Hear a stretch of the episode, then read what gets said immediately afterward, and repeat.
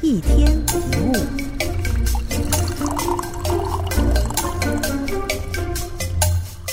年纪渐长，慢慢明白一个道理：能认识很多人当然好，但是数量再多也不如几个很好的知己。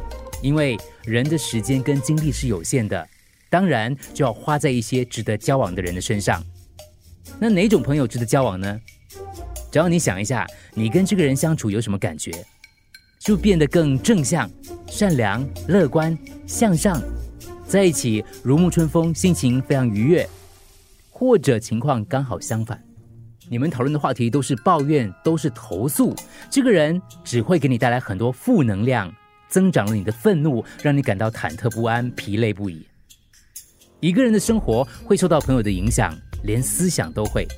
当你的朋友乐观积极，你的生活态度、为人处事也会变得乐观积极。你的朋友怀抱梦想，你会被激发梦想。你的朋友优秀。耳濡目染，你也会变得优秀。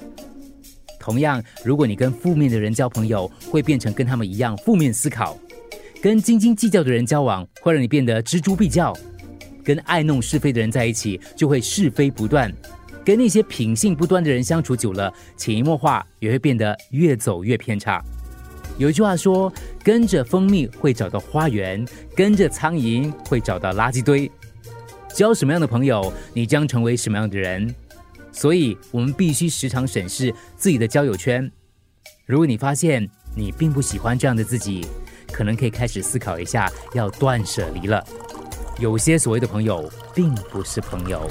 一天一物，除了各大 Podcast 平台，你也可以通过手机应用程序 Audio 或 U F M 一零零三 SG Slash Podcast 收听更多一天一物。